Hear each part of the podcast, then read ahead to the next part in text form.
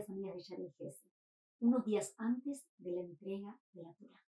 La cualidad humana que hoy vamos a desarrollar en este vídeo es la del compromiso.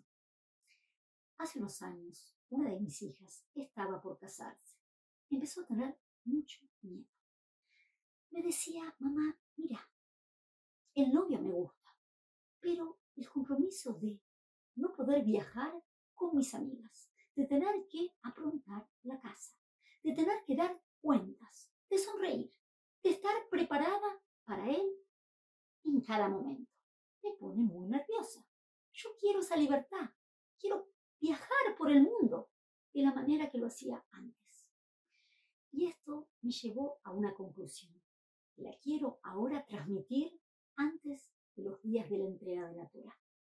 Ese compromiso, el tener que ir por una dirección adecuada, me puede producir cierta limitación en lo que quiero hacer de la manera que lo quiero hacer.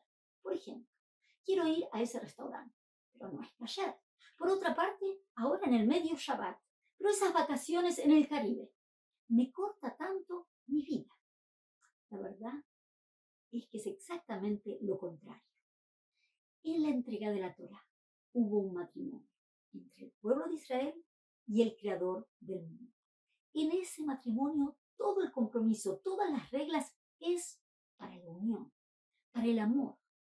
Dios sabe qué necesitamos y sabe que esa responsabilidad nos hace conexión con nuestro ser, con nuestra alma y con nuestra vida.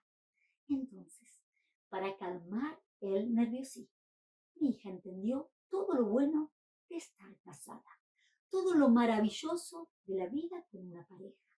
Y así nosotras tenemos que pensar en el beneficio de recibir esa Torah completa.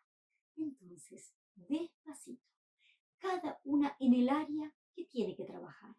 Tratemos en esta época de Shavuot de comprometernos un poquito más en recibir a pleno esta Torah con éxito.